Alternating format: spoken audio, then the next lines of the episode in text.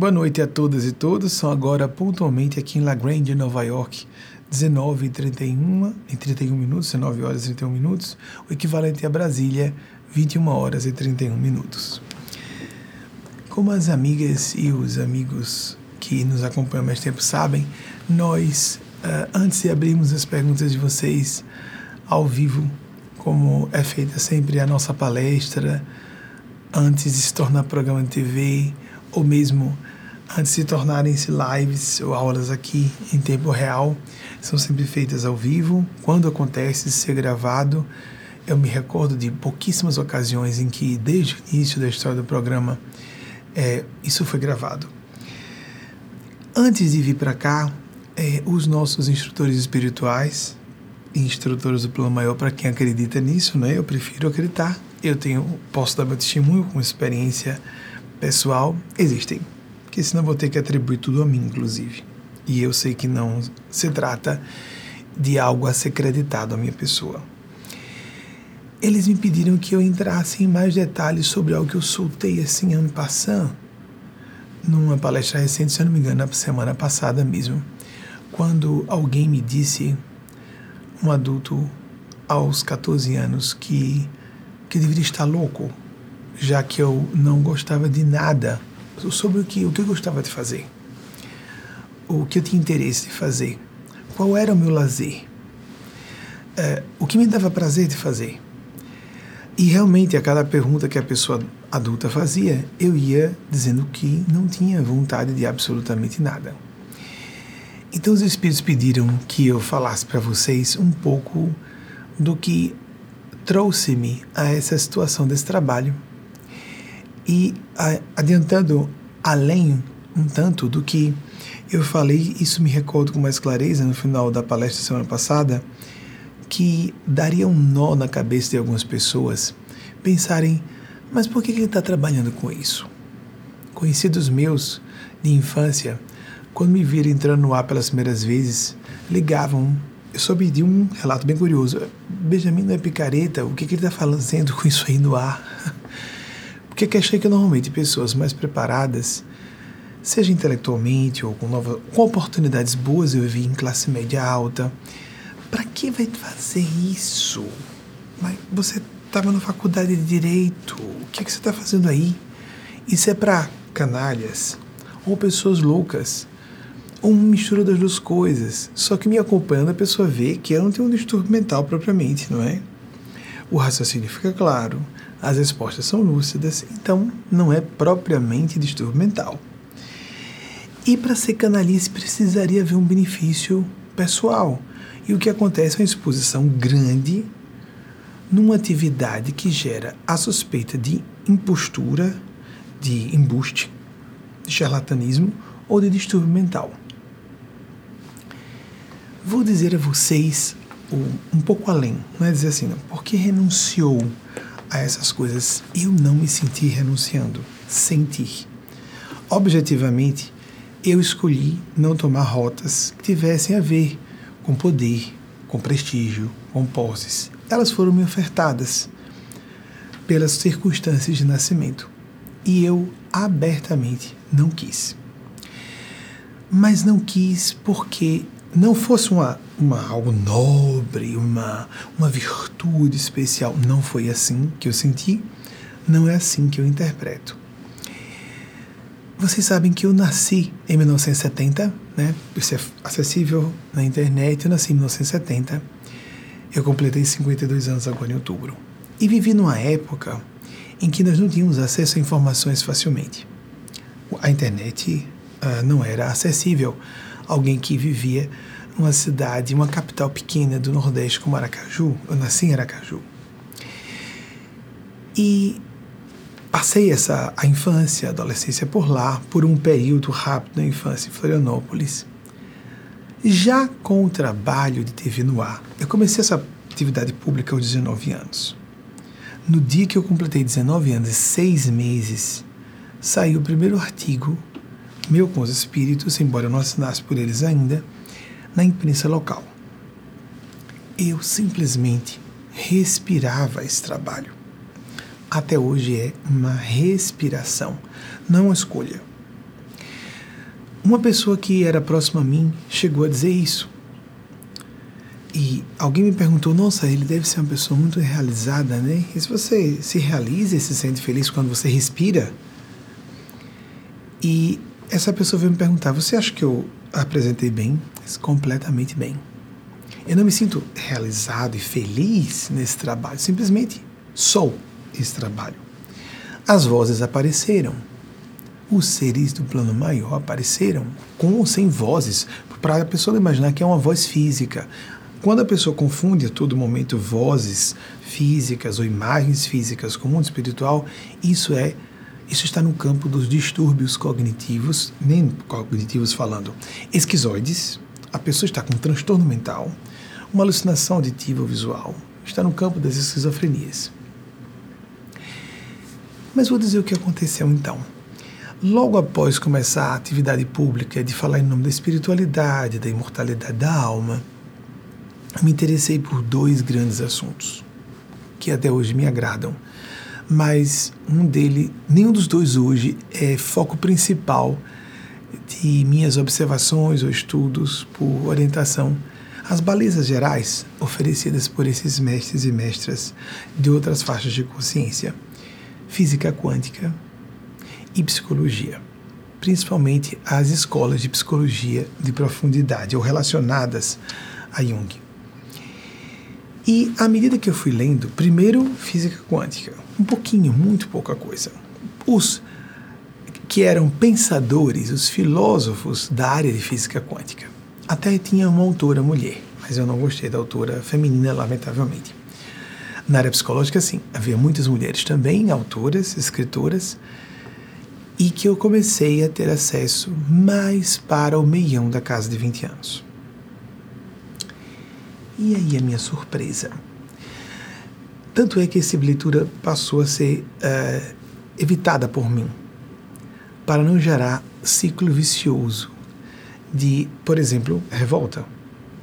Quando eu comecei a ler sobre o que é o abuso infantil, ou traumas de infância, ou traumas na adolescência, eu comecei a notar que ia lendo os episódios. Primeiro, eu estava acompanhando relatos de autores e autoras, alguns psicólogos e psicólogas clínicas, clínicos, e fui vendo, mas eu passei por isso, eu passei por isso também, e por isso também, e por isso também, e algo mais que não está sendo dito, mais alguma coisa que foi pior comigo, de tal maneira que eu comecei a ser inundado de memórias, a que eu tinha acesso, mas que eu minimizava. Isso é um fenômeno comum de defesa do ego, minimização.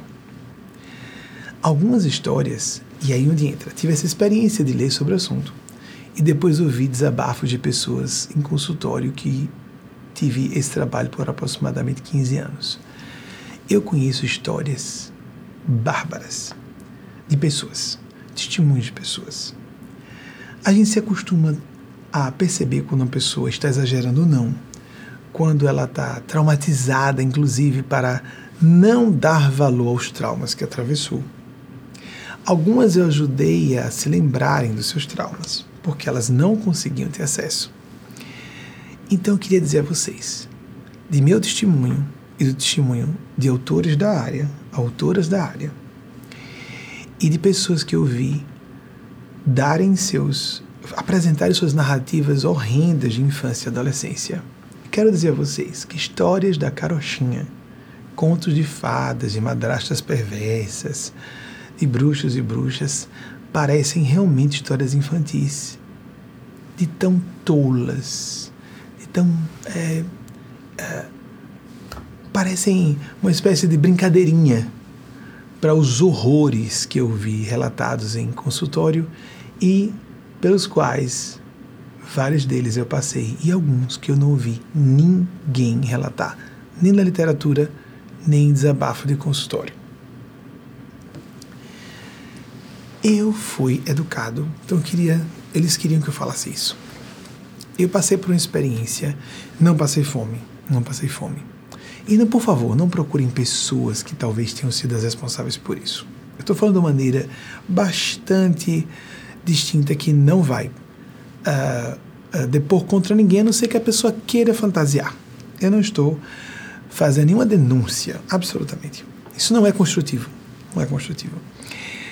Tanto é que meus pais biológicos sabiam desde a minha infância, mal saí da babyhood, né, até quatro anos, logo depois que eu não faltava com a verdade, em testemunhos, em circunstâncias que adultos estavam envolvidos, parentes, professores, professoras, eles já sabiam que eu não faltava com a verdade.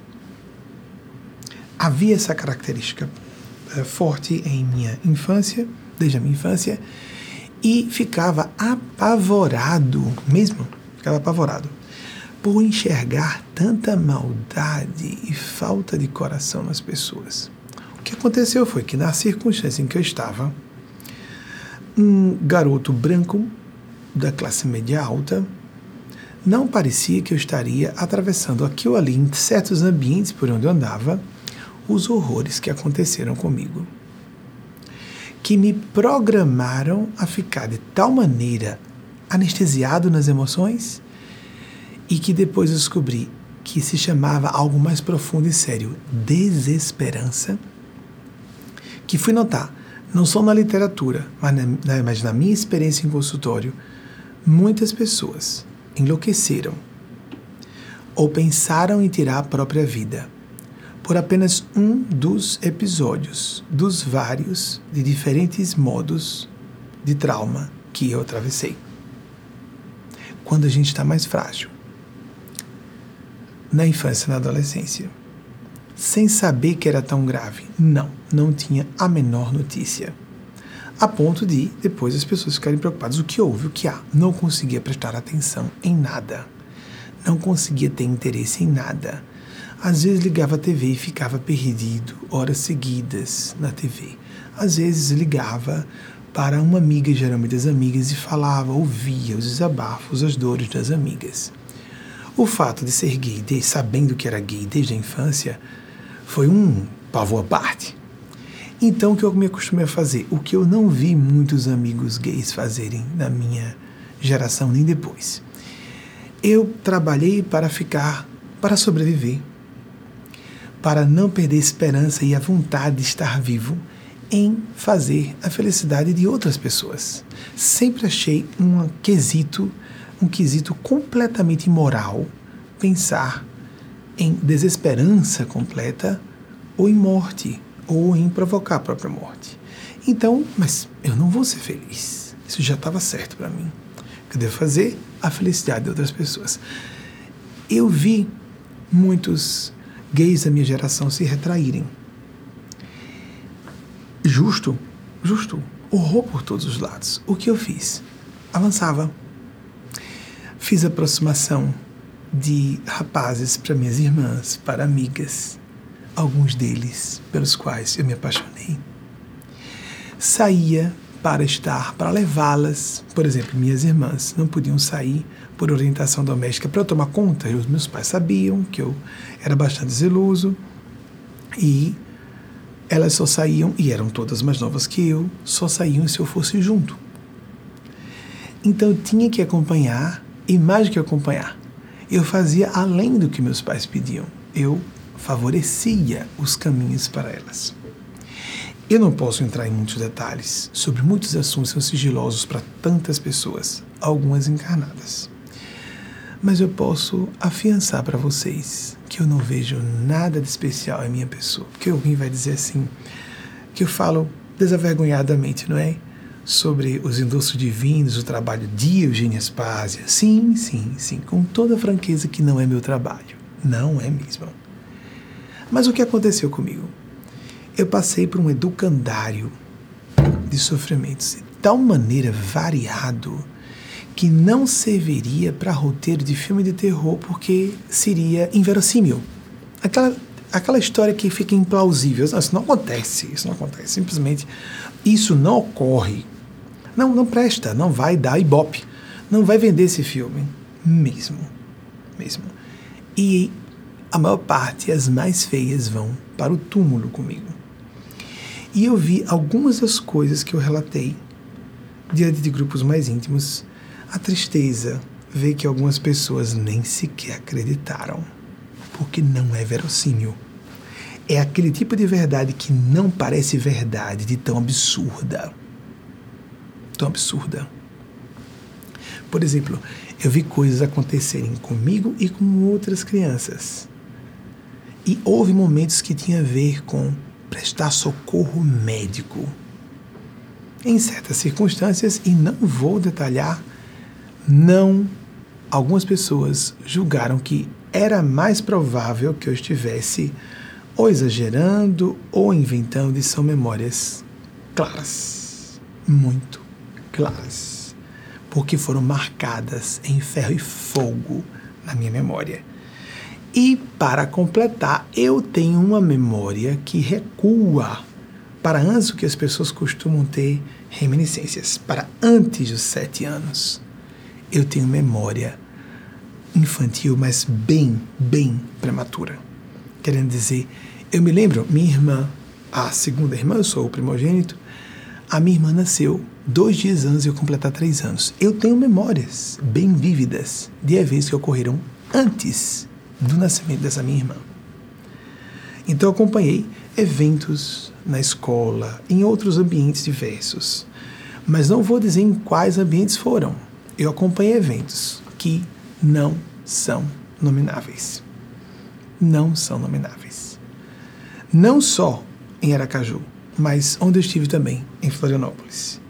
As duas cidades em que passei infância e adolescência parecia um cortejo de horror, só que eu não sabia que era um cortejo de horror.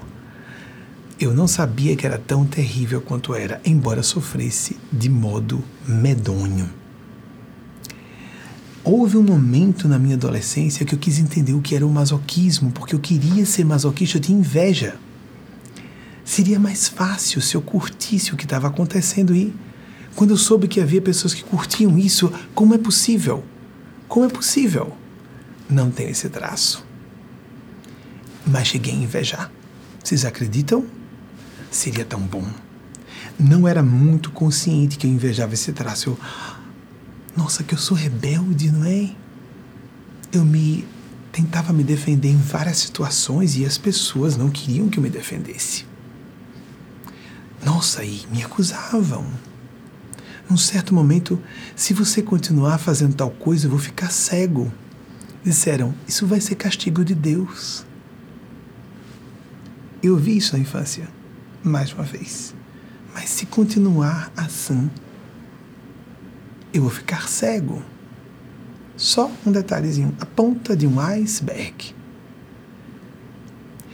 Ninguém imagine que nós recebemos uma delegação de responsabilidade tão complexa, muito honestamente, me julgando ainda muito abaixo da dignidade do trabalho que eu faço, sem perder todos os preconceitos sem ver que quase todas as pessoas que parecem santas são quase todas falsas.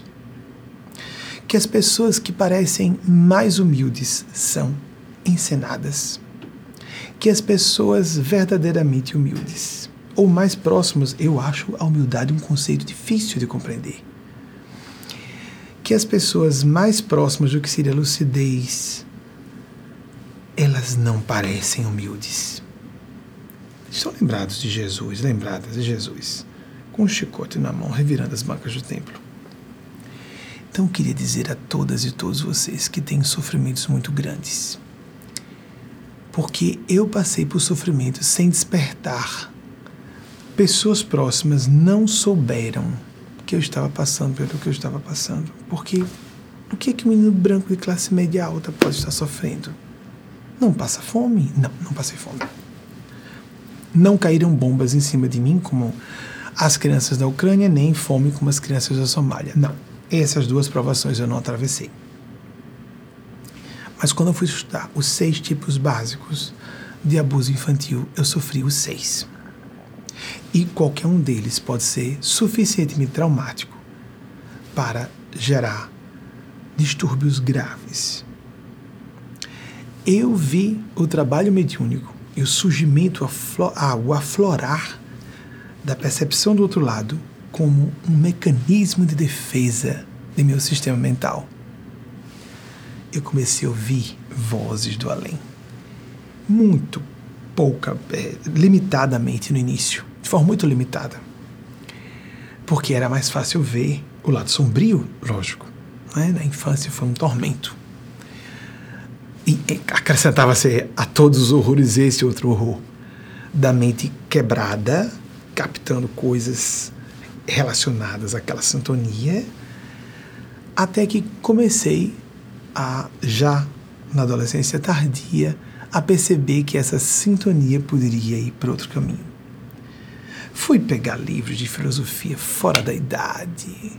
Isso me confundiu bastante. Ele é Sartre, mesmo que tivesse já no final da adolescência, na segunda metade da adolescência, 16 anos, não devia ter lido Sartre. O Ser e o Nada, de 1943. Não deveria ter lido. Pedaços, não li o livro todo. Nada acontece sem um propósito benevolente. Eu estou completamente convencido disso. Porque uma pessoa dizer, você está falando isso por você ser um privilegiado. Não. Eu passei pelo horror dentro da infância e da adolescência. Que uma mulher branca, ou, ou vamos dizer, uma pessoa, mulher negra, ou um homem negro apenas, não sabem. A não ser que essas pessoas tenham o que eu tive. Ser. Claramente, na minha opinião, eu não me enganei sobre isso. Era homossexual. E eu via de toda parte que eu era uma vergonha para a família, uma abominação na escola, uma aberração diante de Deus. Já era um ser condenado e merecia o fogo do inferno. Essa parte é uma que muitos da minha geração viveram, mas não foi a parte pior de longe não foi a parte pior. Acreditem, acreditem. Acreditem, porque eu não vou entrar em detalhes. Tanto que foi mais fácil quando eu fui dizer em público aos meus, meus amigos. Comecei com minha irmã Marília, tinha 15 anos quando se era gay. Era mais fácil falar que era gay. Nos anos 80. A todos os meus amigos íntimos durante o século XX quem fosse íntimo bastante. Quem não viu que eu era gay não era íntimo bastante. Todos ouviram de mim diretamente. E eu não era um gay óbvio. Perfeitamente poderia passar desapercebido.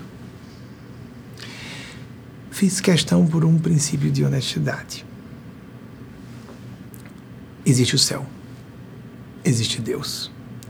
Muitas pessoas descreem de Deus e espiritualidade por causa de muito menos do que eu vi algumas pessoas passarem e me relatarem, e eu sei que foram testemunhos honestos em consultório, do que eu vi em literatura da área e do que eu passei. Que foi uma espécie de. Aí foi que eu notei um cenário. Felizmente eu li psicologia já sabendo que o mundo espiritual existia, já treinado relativamente no campo mediúnico, porque compreendi que foi uma programação, foi um cenário que foi montado para eu ter uma, um recorte geral do inferno ou do purgatório que é estar na Terra. Eu prefiro usar a palavra purgatório. Não fui uma pessoa de infância fácil ou adolescência fácil, definitivamente não. Tanto que dizia pessoas adultas. Eu me recordo quando eu falava para minha mãe biológica no início de 1983, então eu tinha 12 anos. Eu não vejo a hora de ficar adulto. Está insuportável. Então ela dizia, mas o que é que tem de errado? Por quê? Mas todas as crianças dizem isso, que querem ficar logo adultas vão ter saudade depois. E eu falei para ela, para meu pai biológico, para outras pessoas próximas, eu não terei saudade. Todas dizem isso. Vocês, os que estavam adultos e que chegaram à terceira idade, ou que só me viram chegar na casa de 20 anos e estavam na maturidade na época, ouviram confirmar. Vocês vão estar vivos quando eu chegar na adultidade e vocês vão ouvir eu dizendo que não tenho saudade, que estou mais feliz. Queria dizer sair do pesadelo, sair do purgatório que eu estava vivendo. E não tentem imaginar o que seja, porque algumas experiências foram inimagináveis. Não são acreditáveis, são inverossímeis. São inverossímeis. São, inver... foram para poucas pessoas que creram. Quando entrem em detalhes, são revoltantes. E crer em Deus não é fantasia. Crer em Deus não é porque a pessoa teve uma vida fácil e boa. Crer em Deus e ter fé e buscar a espiritualidade é exatamente para quem sofreu mais quem consegue sentir o fel da vida no seu sabor mais amargo e precisa de uma perspectiva mais ampla, mais profunda, que dê alguma explicação a um cenário de horror que se esteja vivendo. Porque em nenhum momento da minha infância, da adolescência ou da adultidade eu duvidei da existência de Deus. Por um período, no final da adolescência, por um período entre a casa de 20, na virada da casa de 20 para 30 anos, eu tive fortes dúvidas sobre a existência da imortalidade da alma, mesmo sendo médium. Porque não era difícil, como vi vários médios, várias médios em consultório dizer a mesma coisa. Pessoas realmente médiums acham que estão loucas. É muito fácil nós sentirmos que estamos ficando loucos ou loucas vão a consultórios psiquiátricos, já vão direto ao psiquiatra ou à psiquiatra dizendo: me dê um remédio para acabar com isso, eu estou doido ou doida. Essa é a atitude do médium autêntico, a médium genuína. Normalmente nós não gostamos, é péssimo, porque nós captamos as ondas mentais que estão aqui embaixo. Nós vemos coisas das pessoas que não seria muito bom, mas definitivamente não é bom perceber e sentir e dos seres fora do corpo que estão próximos à Terra. Não é nada lindo como as pessoas imaginam. Nossa, isso é uma bênção de Deus, uma dádiva, não é? Entrar em contato com os guias espirituais, eu precisei me treinar muito para ter esse contato com os guias espirituais. E o custo em fel para ter esse mel do contato com a espiritualidade, é mais do que mel, é um ouro. Da espiritualidade maior, o custo é alto. O custo é alto. E, por exemplo, uma das coisas que mais me dá satisfação, por isso que eu falo com frequência, é a perspectiva de eu posso chegar à terceira idade. É uma honra, digo. É uma graça, sim. É uma misericórdia, sim. Mas eu posso morrer amanhã. Se a Divina Providência quiser. Eu não falo isso assustado, eu falo isso seria excelente também. É tão maravilhoso ser longevo quando se está lúcido e a serviço do bem comum maravilhoso acaba tudo amanhã, a qualquer hora. Isso é chamado estado depressivo. Mas, quando estamos trabalhando com outras funções, é um estado normal de ser. Perceber a existência sofrida como é e uma atitude aguerrida, combativa, num foco de um ideal pelo bem comum, porque nada mais vale a pena a dor de existir. Então, quando alguém imagina que pessoas que creem na espiritualidade ou em Deus são pessoas é, primárias psicologicamente, imaturas, ingênuas, incultas ou mentirosas, não fazem ideia, não fazem não, não fazem ideia de como estão incorrendo numa gravíssima injustiça. Porque essas pessoas nem de longe sabem o que leva alguém a abrir as percepções da psique para outras dimensões de vida. Nesse ínterim, várias, em vez de abrirem percepções, fragmentam a mente, fragmentam o psiquismo, enlouquecem e morrem. Ou por doenças degenerativas, por acidentes, bem entre aspas, trágicos, por suicídio. E é possível atravessar dores intensas. Se você soubesse, eu tinha que ter uma experiência tal que qualquer pessoa que desabafasse meu consultório, eu sei. Passei por isso, ou passei por pior. Às vezes podia partilhar uma memória, às vezes não. Para inclusive proteger o sigilo de pessoas. Então, amigas, amigos, tenhamos cuidado com essa ideia de. A gente vive uma onda cultural de ateísmo, como se fosse elegante. Os, as pessoas, há muita gente muito culta, muito inteligente, muito preparada, com alto grau de instrução, que acredita tranquila e profundamente, com convicção bastante bem lastreada, desculpem o pleonasmo, muito bem lastreada na essência de Deus e espiritualidade. E não falam, porque está feio ultimamente falar-se. É um ciclo histórico, isso acontece com frequência. Aqui, vamos dizer, acontece permanentemente, né, com frequência. Entramos num ciclo desse, vamos sair desse ciclo, em que é feio falar-se de espiritualidade e de Deus. A não ser que a pessoa seja uma sociopata e esteja pregando com intenções outras, como por exemplo o enriquecimento ilícito. Não é? Nós não vemos isso.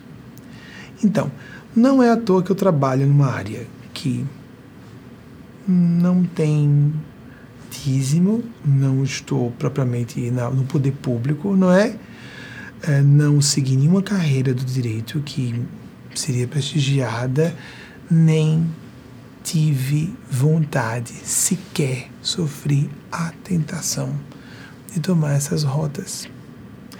E se for para a questão da visibilidade pública, eu garanto a vocês que a visibilidade que eu obtenho é bastante difícil.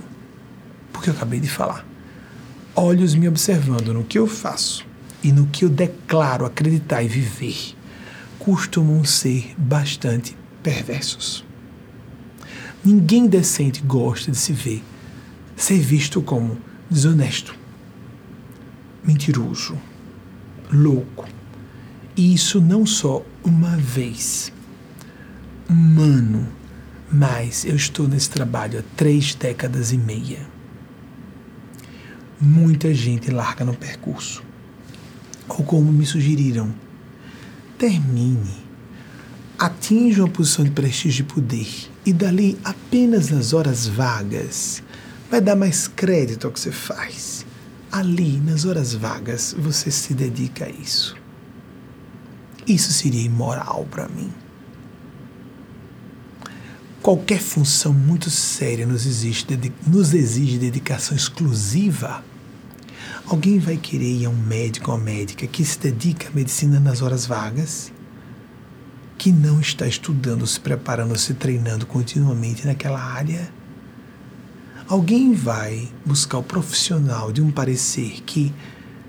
O parecer de um profissional que se dedica àquela atividade de conhecimento, de ciência, o que for, apenas nas horas vagas e não por uma dedicação no correr de anos e de tempo integral.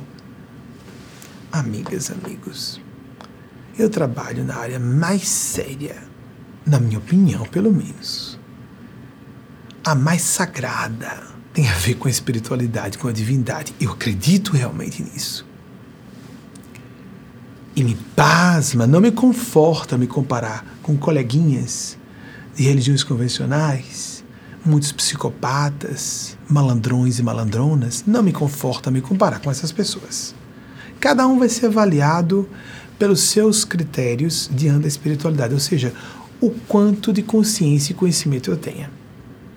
A quem muito foi dado, muito será pedido. Eu sei que vai ser cobrado de mim o que dessas pessoas que algumas são ateias, mas ateias desonestas, porque tem ateus, ateus e ateias, desculpem a emoção, ateus e ateias esclarecidos, esclarecidas, que me acompanham, inclusive, que conseguem ouvir esse discurso, querem acreditar, quem me dera acreditar, não é? Querem evidências as evidências não vão vir como hoje nós teremos com a sessão de provas de mortalidade da alma. Pois é, de forma uh, qualificada. Não é assim que a gente constitui o edifício de uma principiologia de vida. Definitivamente não é por um evento, um fenômeno que pode ser atribuído à paranormalidade, por exemplo, a telepatia. As pessoas que acompanharam, houve episódios de receber mensagens para entes queridos encarnados. Não é o comum para mim. Não sou esse médium qualificado para isso também. Houve, aconteceram situações assim. Houve situações em que recebi mensagens para pessoas estranhas, que eu me encontrei na via pública. Sim. Que mandaram procurar alguém já com a mensagem pronta. Sim. Antecipando, inclusive, eventos trágicos. Sim. Para pessoas se preparar. Recebi no correr dos anos inúmeras vezes. Quem está próximo a mim presencia isso e testemunha a todo momento. Só que nós podemos correr para dizer que são fenômenos paranormais. E nós sabemos que não são. Recebo mensagens mais, com mais frequência para pessoas próximas. E fica muito curioso, todo mundo, é muito comum haver riso de homens e choro de mulheres. Os homens acham engraçado, que fenômeno interessante, não é? Porque eu não contei isso a ninguém. Os outros amigos próximos sabem que não tem como você saber o que a pessoa pensou naquela manhã, de manhã ou como foram as preces daquela pessoa, ou como acontece muito aqui. Os espíritos confirmam as percepções mediúnicas espirituais de outros médiums, outras médias, ou seja, autossuficiência, nada de dependência. Confie em sua própria percepção, em sua consciência, quando não é um processo autodelusório, autocompensatório, fantasioso, Aí a pessoa começa a imaginar reencarnações ilustres, ou que está com uma alma santa demais, como seu guia espiritual, para se compensar de seu sentimento de desvalia pessoal. Se alguém está com um ser muito nobre conduzindo-a, ela vai revelar pelo trabalho que faz. A qualidade do trabalho e a extensão dele, a profundidade ou a complexidade vão justificar aquele nome ilustre. Simples assim. Simples assim. Mas as pessoas caem, a questão do ego e as suas fantasias infantis, narcísicas. Muito fácil uma conversa fiada, de pé de ouvido. E no mundo espiritual também existe, não é espiritual só não, é psíquico. É entre pessoas encarnadas. Eu digo espiritual porque a pessoa diz que é espiritualidade, não é. É mediunidade baixo calão. É muito comum. Dito isso, eu vou abrir as perguntas de você e vocês. É porque geralmente é uma pessoa só. Foi um ato falho, ato certo. Geralmente eu tenho só respondendo uma pergunta de uma pessoa, mas sempre, isso sim, que eu não vejo antes. Amigos, não tem como esconder esse tipo de coisa. É triste, né? Eu tenho que dizer, né? Não tem como não vazar que eu soube, alguém passou antes a pergunta por mim. Não tem como se esconder isso hoje. De ninguém. Tinha um entrevistador conhecido por grande cultura que ficava com ponto eletrônico com uma pessoa alimentando a distância. Isso vazou, vaza, vaza. Não tem como esconder isso. Eu faço isso há 30.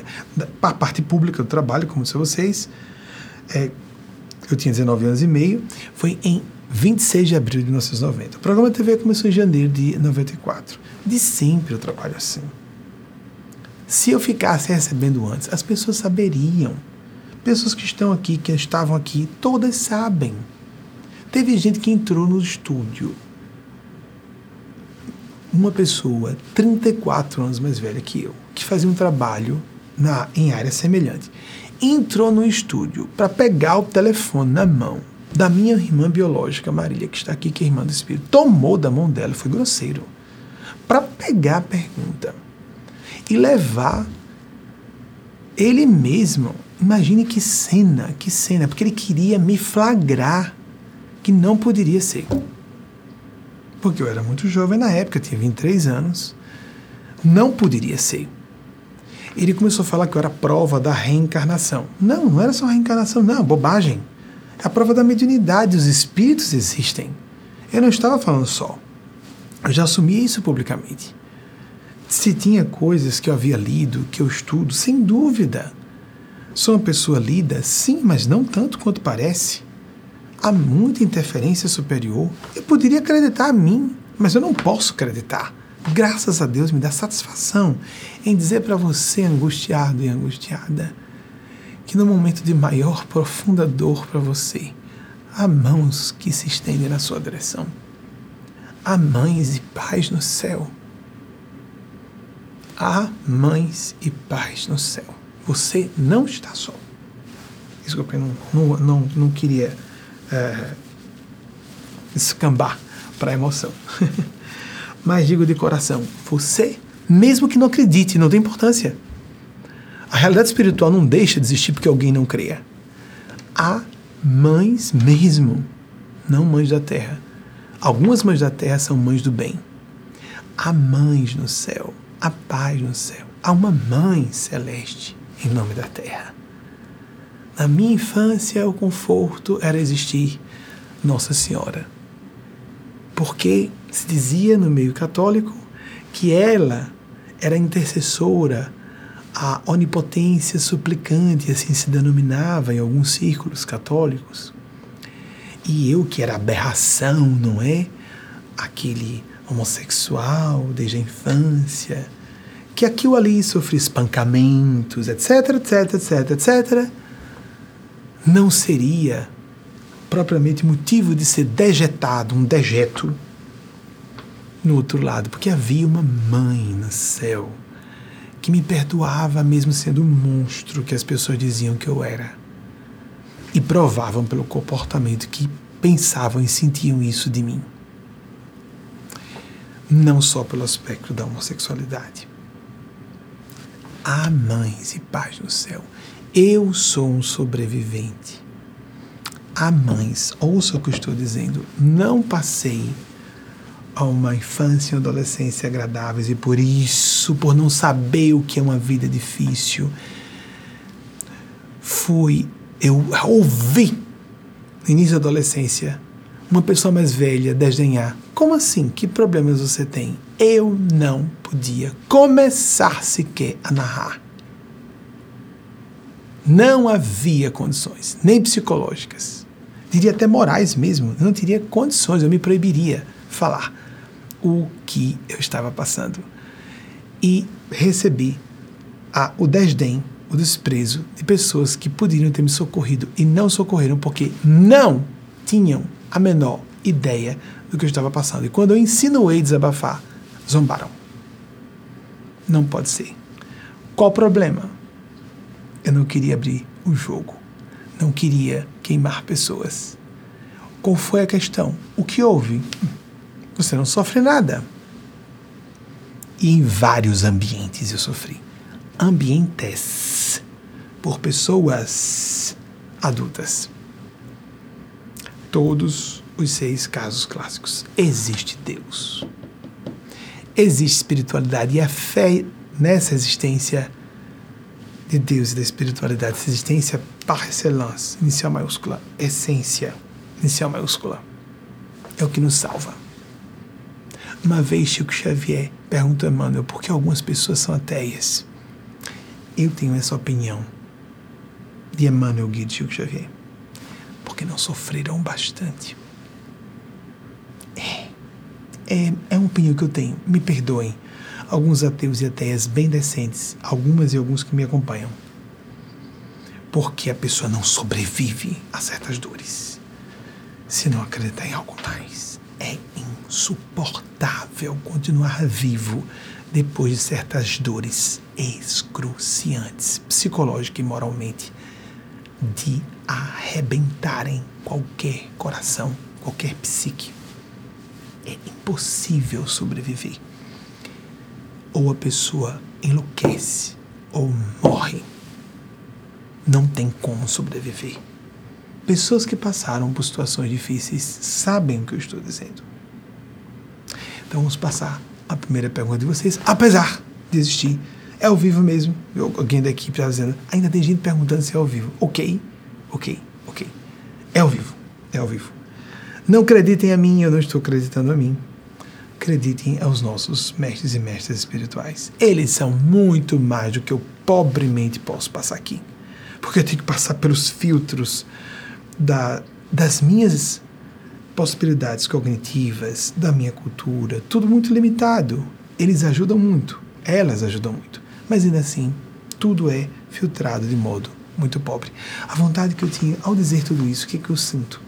Dizer a vocês, é pavoroso falar de tudo isso, pavoroso. Fiquei pedindo aos espíritos várias vezes. Invoquei diretamente nosso Senhor Jesus em momentos de grande aflição, para a definição do certo e errado, nosso Mestre Senhor Jesus. Não me permita falar nada que não seja devido. Entreguei a Nossa Senhora, a Mãe do Céu, mas desagradabilíssimo. Há um oceano de amargura ao falar isso. Mas eu sei que salva quem precisa. Muitas pessoas que trabalham na área que eu trabalho podem observar quase sempre vieram de origem muito simples, muito humilde. E é muito comum que pessoas que trabalha nessa área tenham subido, tenham encontrado ali uma escala para o êxito social e profissional. Eu não nasci num ambiente em que exigiria que eu trabalhasse nessa área. Criei surpresa para colegas, pessoas da minha classe, porque eu estava escolhendo esse caminho, contra tudo e contra todos. A tradição kardecista, de onde eu vim também, depois de sair do meio católico, sair da igreja católica, passei um tempo agnóstico, entrei no meio kardecista, eu vivia só para isso. No meio kardecista também não se aceita que a pessoa viva só disso. Depois saímos do meio kardecista em 2008 e agem descer do meio católico no meio kardecista, mas eu tive que enfrentar toda a maré contrária, uma contramaré de todos os ambientes culturais, todas as mentalidades ou a cultura organizacional dos ambientes onde eu estive. Ninguém faz ideia do que significou isso na própria vida adulta, na casa de 20, 30 anos. Eu vivi imaginando quando eu vou, se é que eu poderia sobreviver. Eu devo ser muito saudável, dizia para algumas pessoas próximas, porque a dor que eu estou passando era para meu corpo entrar em colapso. Se minha mente não entra, mas meu corpo deveria entrar em colapso. Eu digo isso pelo menos há 20 anos. Eu comecei a dizer pelas, pelas primeiras vezes, talvez um pouco menos, comecei a dizer que achava que meu corpo poderia entrar em colapso. Tem um pouco menos sim. Foi em 2005. Meu corpo vai entrar em colapso. Não é possível. O ano que eu faria 35 anos, quando eu estava com 34. A idade que Wagner, meu esposo, tem. Vai entrar em colapso. Eu não vou aguentar. E os espíritos sorriam, vai, vai, vai. Incrível, incrível, tudo é possível. Inclusive um corpo aguentar uma mente sofrendo o que eu estou sofrendo. Chegava a esse ponto.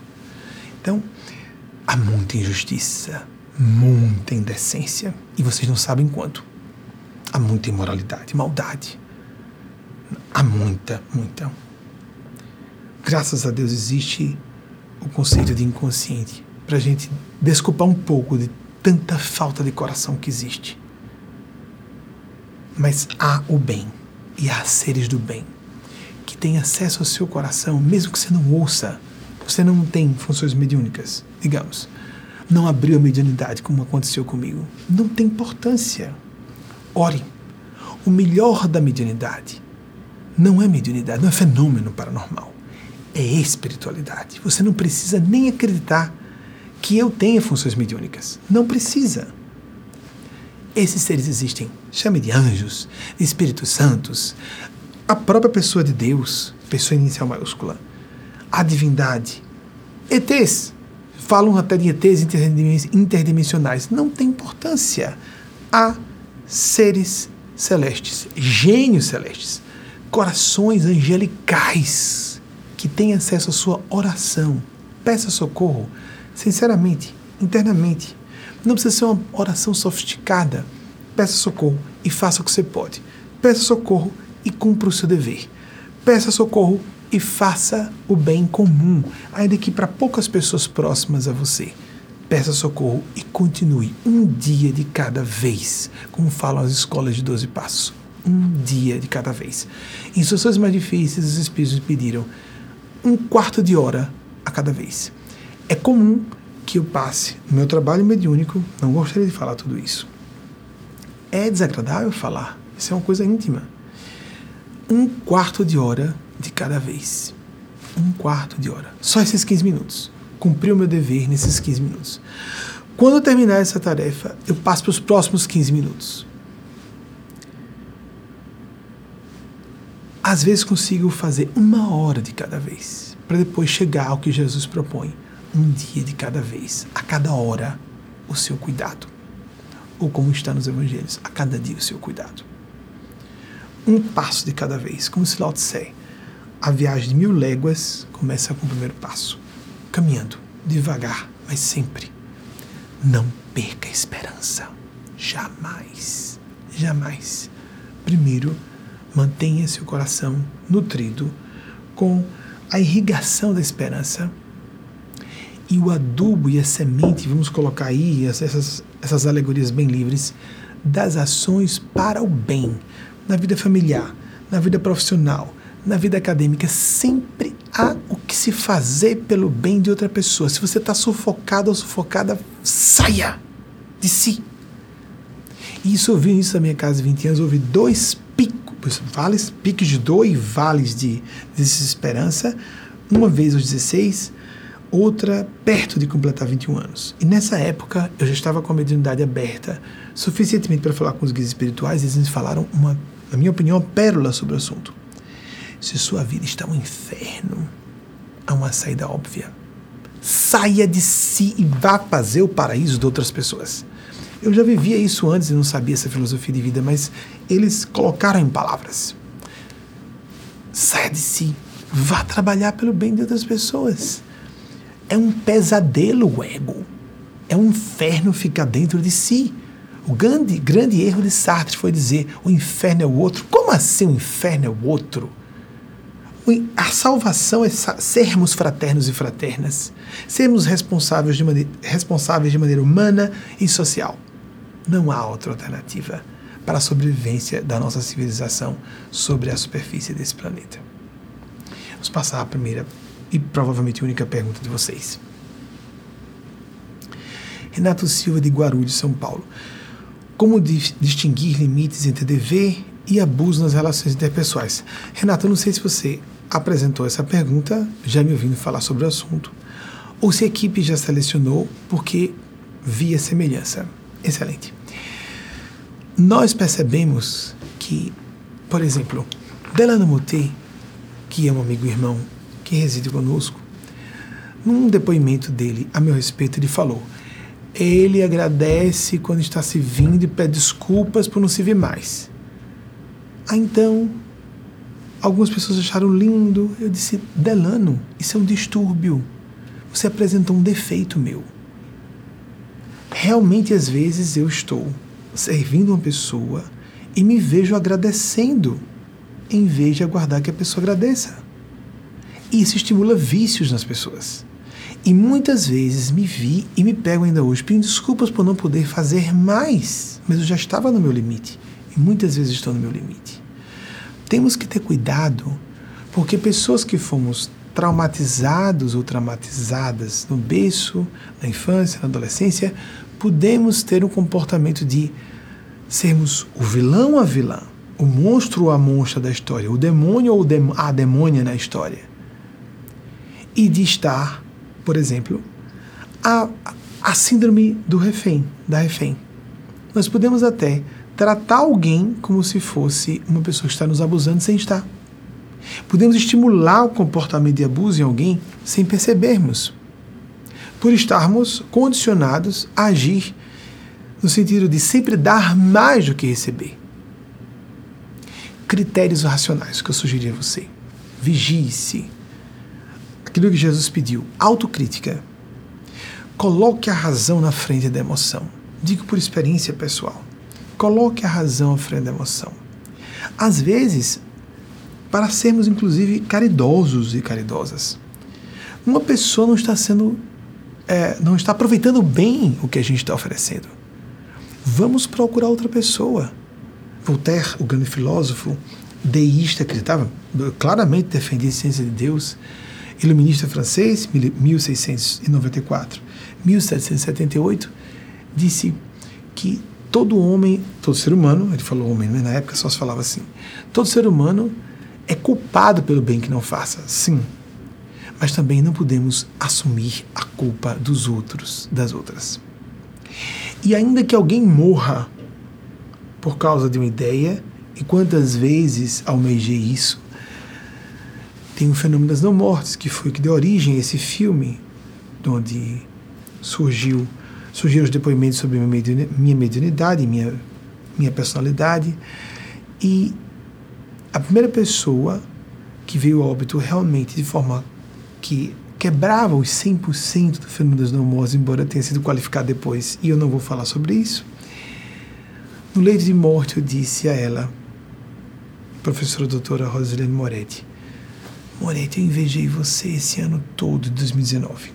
Eu queria estar indo embora você foi a premiada. Mata-se uma pessoa, mas não se mata uma ideia. Sófocles. Acho que foi a primeira pessoa que disse isso. As datas de nascimento e morte dele, o dramaturgo da Grécia Antiga, é, são difusas. Mas hoje aqui eu vou apresentar 496 a 406 a.C.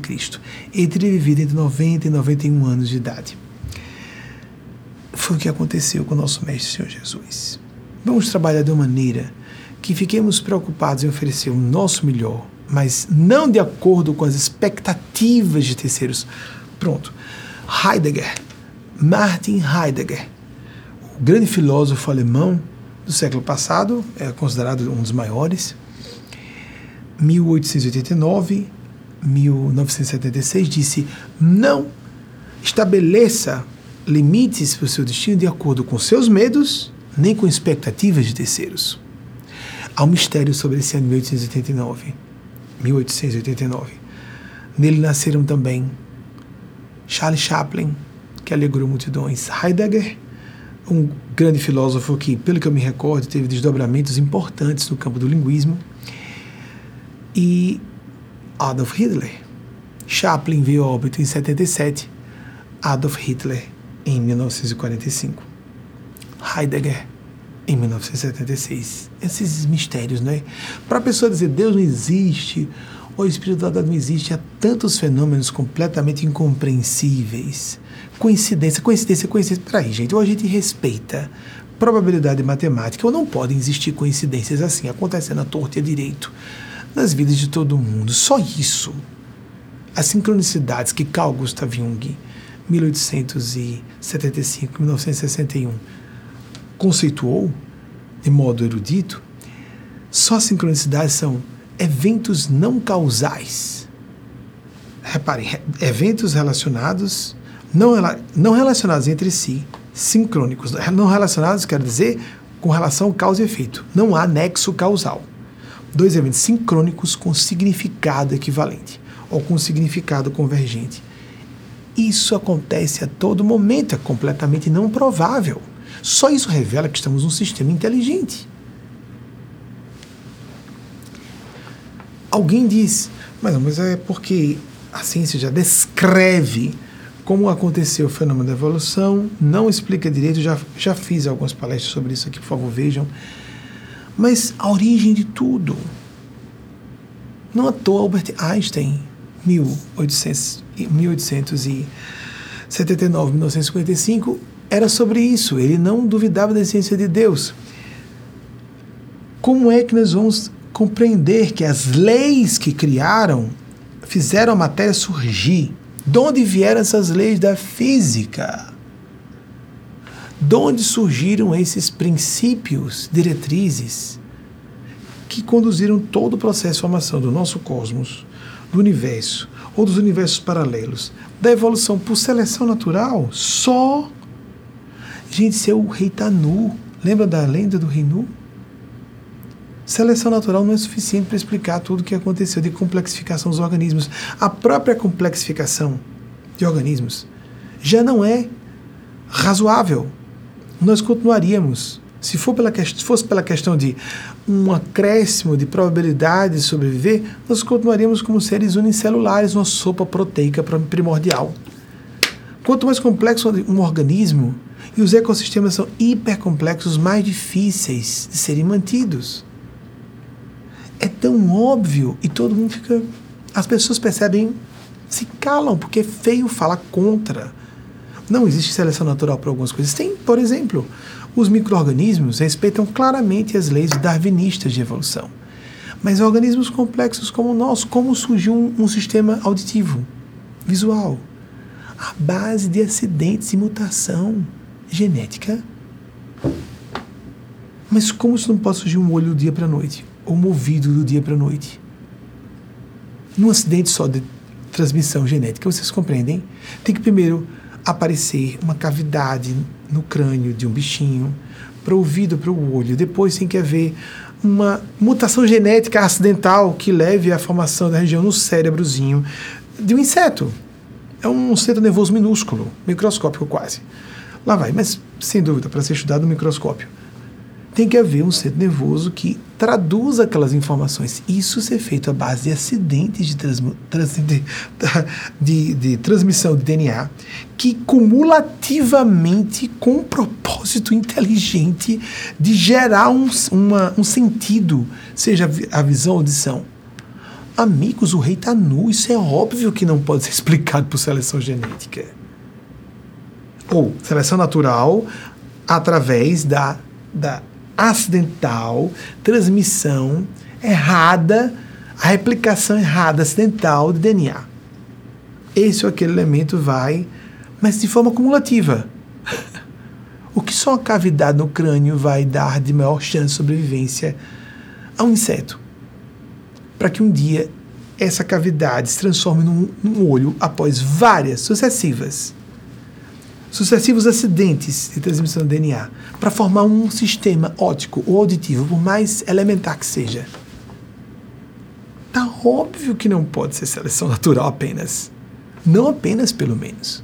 Alguém ou algo muito mais inteligente do que nós possamos estar acompanhando está produzindo tudo isso.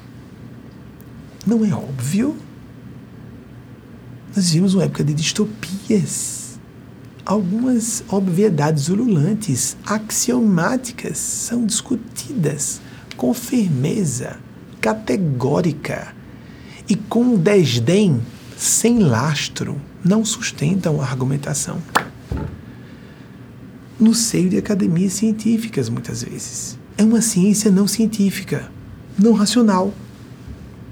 A ciência descreve, não explica como realmente aconteceu, o que estava provocando o processo, com, que, qual era a condução, quem ou que estava conduzindo em termos de complexificação inteligente. A biodiversidade é inexplicável também pela seleção natural, por acidentes de transmissão de DNA. E alguns organismos param naquele nível nós somos ancestrais, temos um ancestral comum com os símios, mas alguns pararam naquele ponto, só o nosso tronco é, biológico foi evoluindo até a condição humana. Hello? Algumas pessoas então acreditam que haja bem razoável interferência de civilizações extraterrestres, ok? E quem criou essas civilizações? O próprio universo. Como surgiram as leis que fizeram a matéria surgir do nada. Não há o nada. O nada é o nada. Dá para entender? O nada é o nada. Deus não é dispensável só. Ah, mas tem que haver tempo. Aí alguns dizem, mas é porque o tempo foi criado com o espaço, logo, por não existir um tempo inicial, não há necessidade de um criador.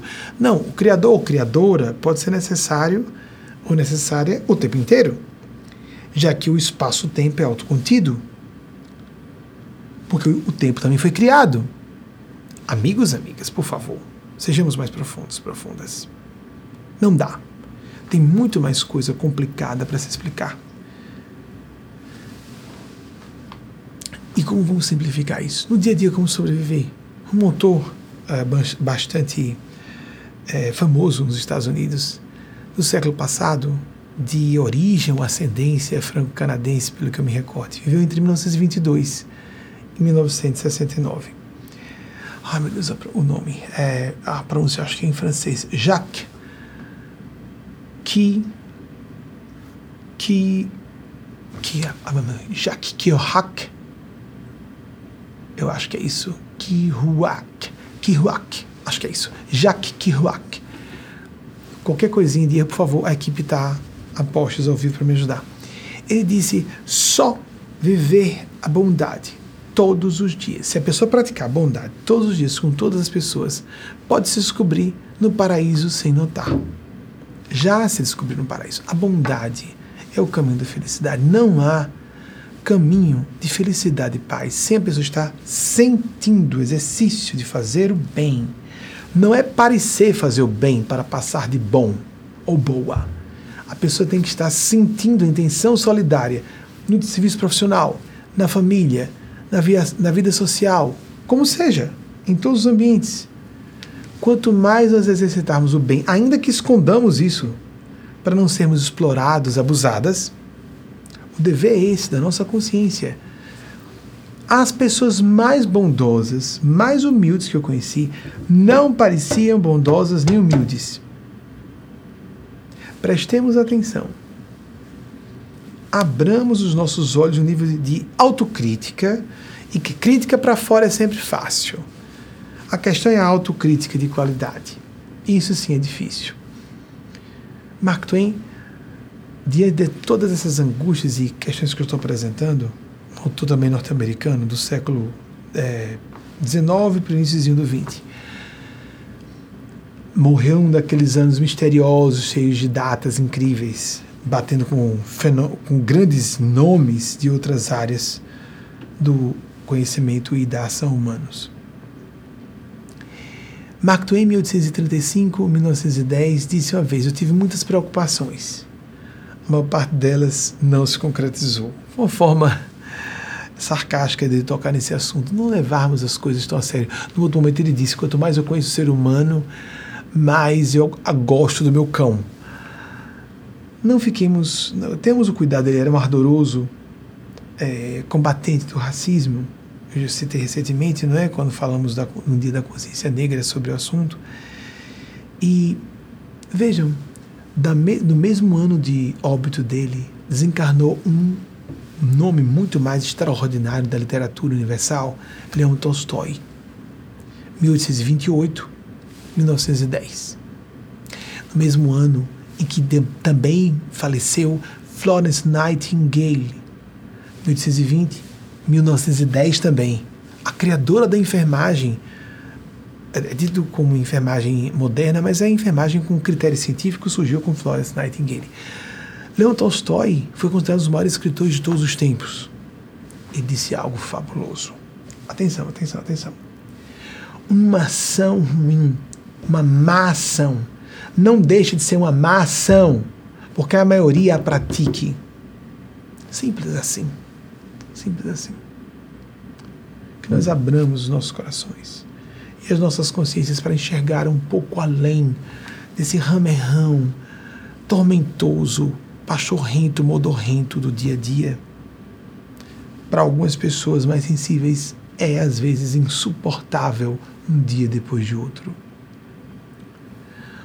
Outro gênio do milênio passado, dos maiores, na minha opinião e de muitas pessoas, Immanuel Kant, 1724, 1804, disse algo interessantíssimo como regras para a felicidade. Uma coisa a fazer, uma coisa a amar. Olhem só, ele não diz pessoa. Pode ser um ideal, pode ser um trabalho. Uma coisa por que esperar, no sentido de ter esperança. Não é magnífico isso? Nós buscarmos algo mais do que meramente sobreviver nós sufocamos durante séculos a sexualidade humana. E nós estamos, isso não é um pensamento nosso, vários autores e autoras americanas comentam a sufocação, a repressão, e eu estou falando em nome dos seres que eu represento, da transcendentalidade é um crime hediondo. Nós estamos sufocando a nossa essência, porque nós somos basicamente juízo de valor a inteligência artificial cada vez mais vai reproduzir o que nós, no, campo cognitivo, fazemos, no campo intelectual. Várias funções intelectuais serão cada vez substituídas e, em nível de excelência inalcançável para o ser humano pelas inteligências artificiais. Os animais apresentam rudimentos, quando não, manifestações melhores de emoções e até sentimentos. Rudimentos, sim, Elefantes, por exemplo, são muito empáticos. Nós vemos cães, os cetáceos estão assombrando oceanógrafos com suas linguagens complexíssimas. Certas comunidades de baleias, por exemplo. Pesquise a respeito. Há tantos mistérios por aí. Para até chegarmos a Deus, é melhor a gente nem chegar lá. É claro que há seres superiores, estão ouvindo você. Tranquilize-se sobre isso, você não está só. Nenhuma nenhum de nós está só. Nós vamos passar nosso breve intervalo e voltamos em seguida. Aqui em La Grande, Nova York, 20 horas e 48 minutos, equivalente em Brasília, 22 horas e 48 minutos.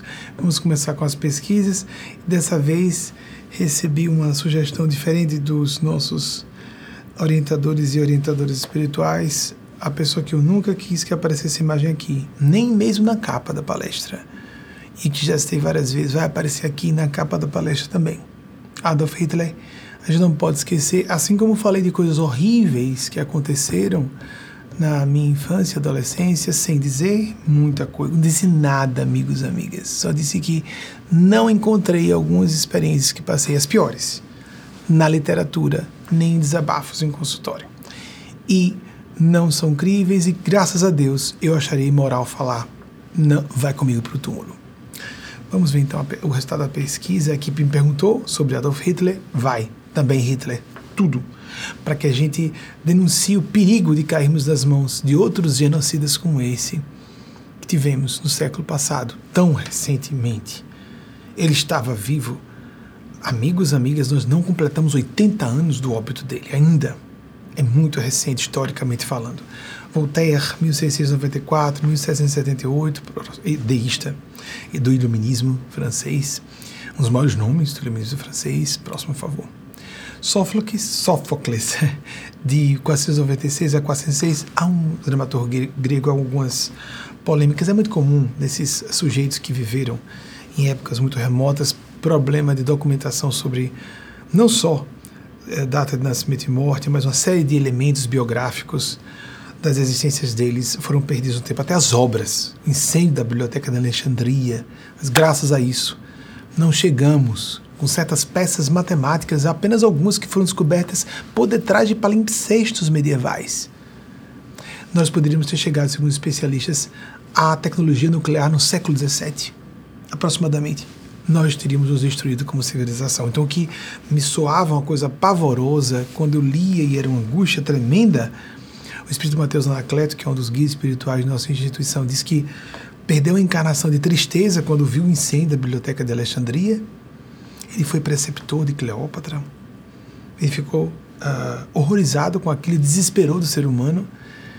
Foi a salvação da nossa civilização. Nós não poderíamos ter acesso àquela, àquele conhecimento avançado de matemática que favoreceria uma física avançada antes do tempo, do tempo, antes do tempo. Vamos, mas vamos tirar essas aspas. Antes do tempo, e temos preparo humano e social para suportar como hoje mal conseguimos garantir por quanto tempo estaremos aqui como civilização com a tecnologia bélico-nuclear disponível? Olhemos a Rússia. Vejamos a Coreia do Norte. Quantos horrores concomitantes numa mesma época? Perigo apocalíptico multifacetado. Para realistas, para pessoas com o pé no chão. Mas eu acredito que nós vamos sobreviver como civilização. Assim pede que digam, pedem que diga que eu diga a vocês, os nossos orientadores espirituais. Próximo, por favor. Martin Heidegger, 1889 a 1976, o filósofo alemão.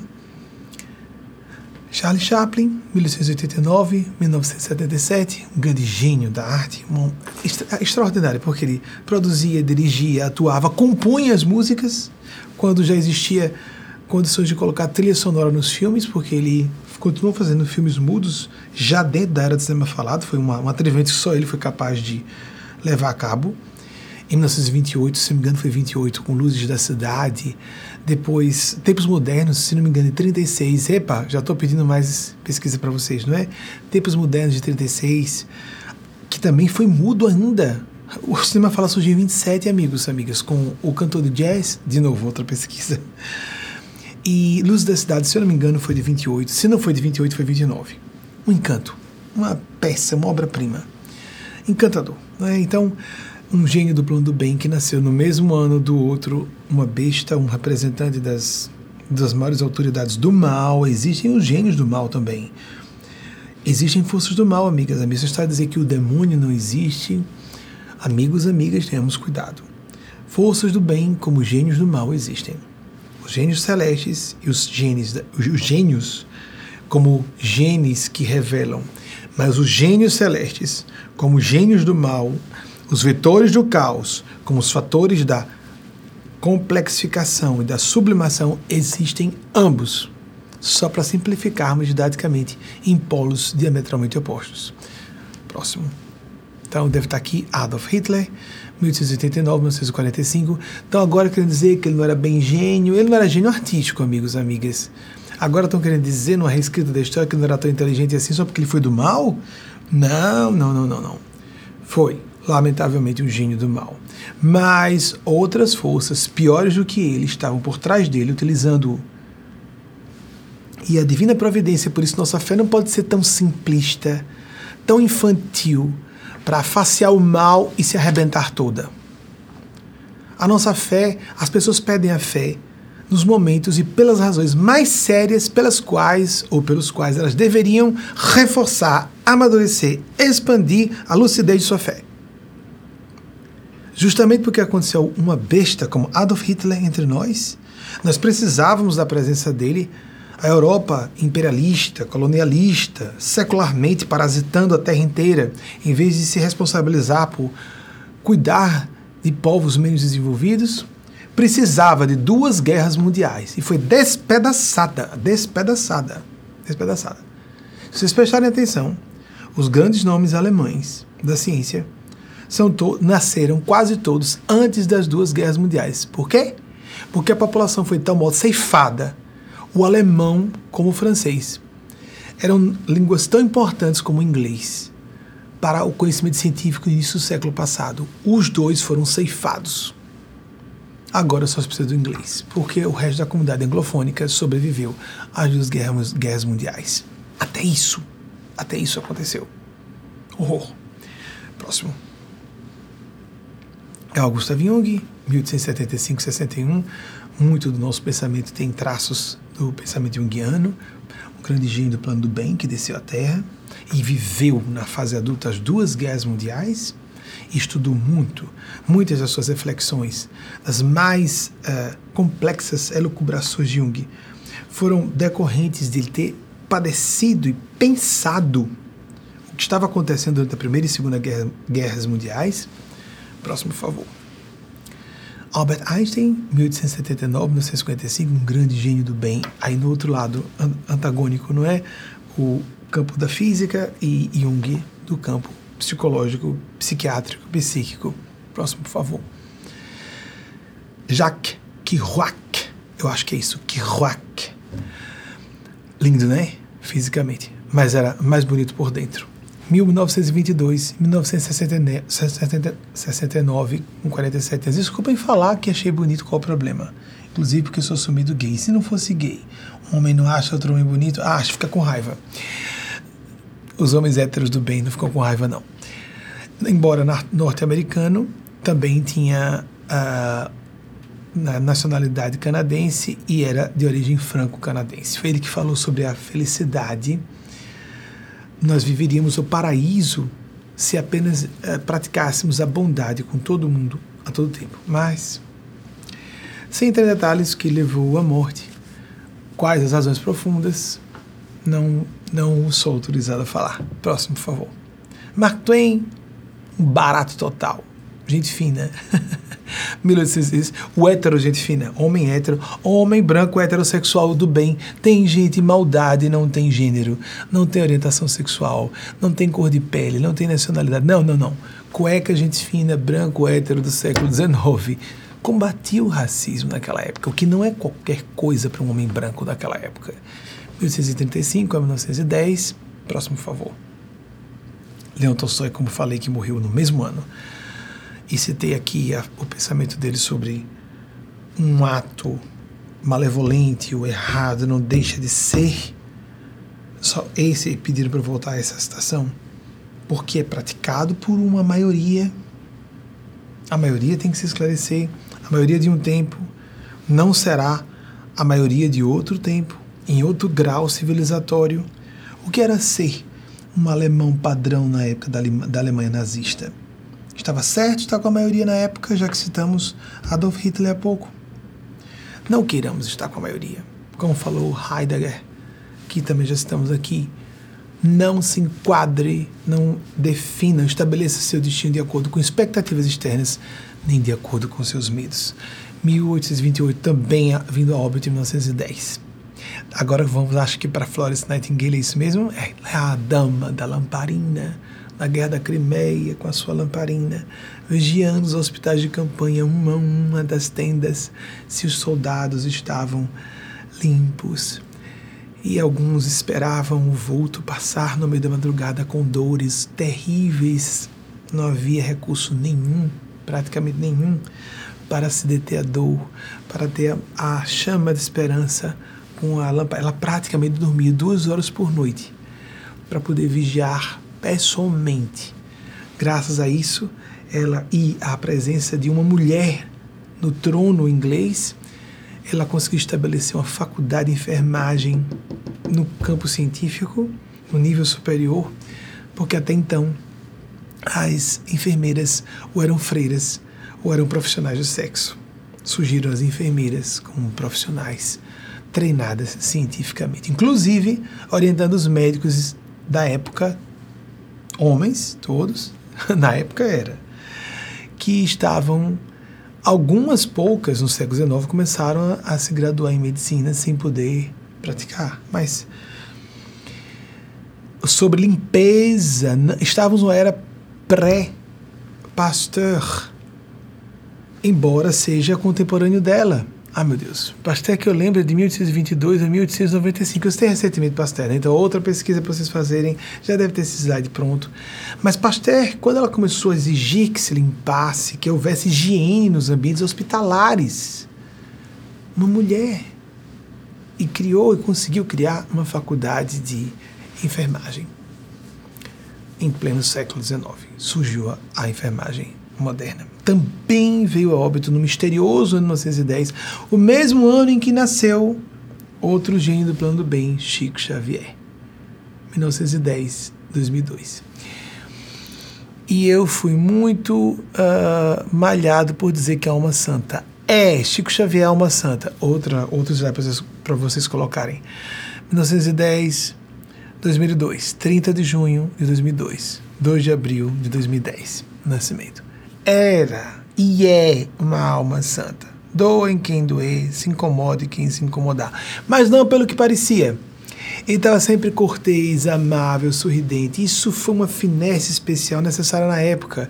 Como ele ia trabalhar como médium publicamente sem ser morto. Se não fosse uma pessoa super política e educada. Ele era santo pela capacidade de se expor publicamente com mediunidade, com aquelas psicografias na frente de tanta gente sem enlouquecer, as pessoas tocando, fazendo filas imensas, intermináveis para apertar a mão dele. Algumas abraçavam sem enlouquecer. Ele ouvia e eu fui testemunho, testemunha disso. Então dou o testemunho como testemunha. Tanto quando o vi sozinho em 1990, como em grupo com algumas pessoas de nossa instituição que foram jun juntamente a mim, em 2002, três meses exatamente antes do óbito dele ele ouvia pensamentos num raio de 10 a 12 metros em torno dele. Ouvia todos os pensamentos. E ele não enlouqueceu. Seguindo, por favor.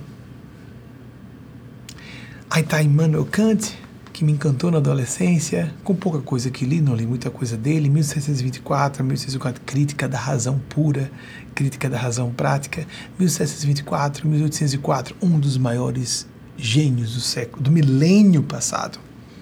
Por favor, próximo, na minha opinião, pelo menos. E de quem eu represento. O Sem Nada, o livro de Jean-Paul Sartre, proibido. Mas como não se proíbe exatamente livro, a gente diz, é um perigo. Não sei se Sartre é um perigo. Existencialismo é um perigo. Devia ser assim, proibido para menores de 50 anos, alguma coisa assim. Ou com muitos comentários de rodapé, pregar a militância. Eu sou contra a militância ateísta.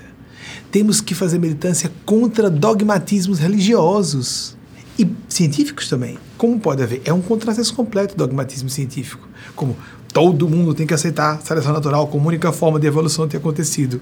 Não explica. Isso é dogmatismo.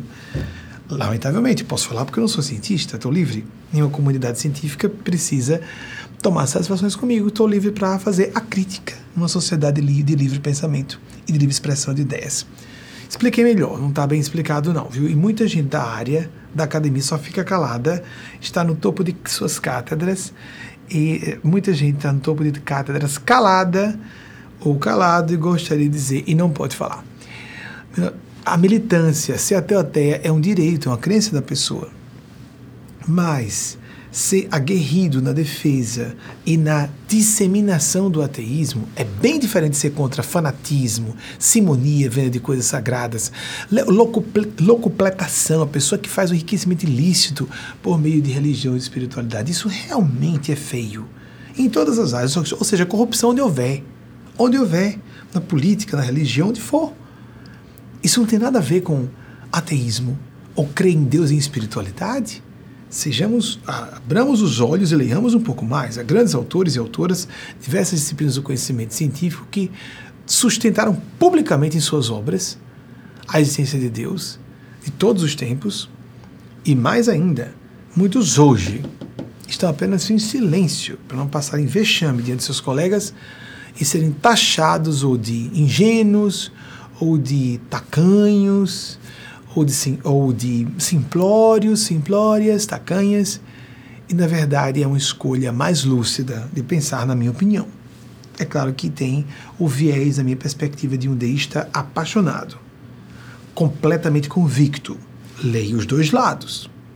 E tive as minhas próprias experiências para testemunhar com muita segurança.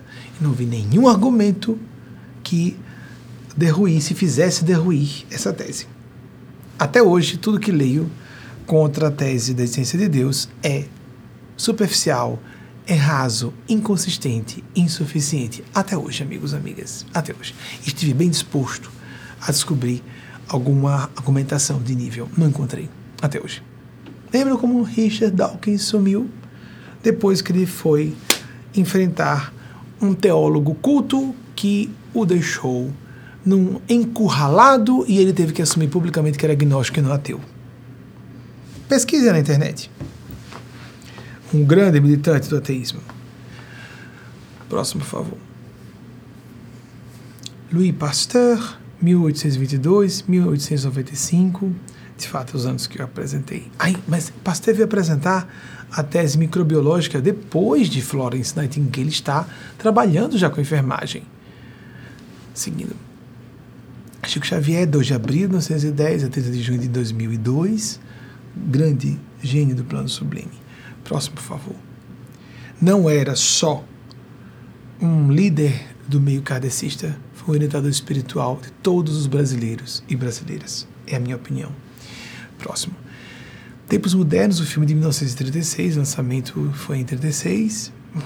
O cinema falado existia desde 27 e o cantor de jazz desde 27. Nove anos depois ele publicou um filme mudo. O cantor de jazz, 1927, que foi o filme que lançou, o cinema falado. Acabou, né? Ou deve, deve haver alguma pesquisa em andamento? Bem, amigas amigos, caminhando para o encerramento, nós temos uma experiência, repito, quando o fenômeno mediúnico é extraordinário demais, pode ser suspeito, pode ser fraudado. A amiga que recebeu a mensagem mediúnica aqui foi transformada numa sessão de evidências ou indícios de mortalidade da alma. São indícios e evidências, não dão comprovação completa. A gente chama de prova de mortalidade da alma como uma maneira de dizer mais emocional. Outros amigos e amigas, o próprio esposo dela, que é amigo meu também, se fosse consultado naquele dia, se teria acontecido tudo que ela falou, ninguém teria na base do chutômetro como sair acertando ponto a ponto, amigos amigas. O meu trabalho mediúnico não é para conceder a prova dramática e cabal de mortalidade da alma. Não, ponto. Não é essa a minha função. Eu estou aqui para canalizar uma faixa mental de supraordenação, para elucidar enigmas de questões do dia a dia de hoje, com minhas limitações para questões de atualidade, inclusive até na área da política. Tenho que me manifestar. É lógico, ou seria irresponsável, ou estaria incorrendo na preocupação de parecer bom moço, significa ser hipócrita. Isso não é cristianismo e espiritualidade autênticos. Não é, não é, simplesmente. Vejamos os. Lembremos de Jesus revirando as bancas do templo.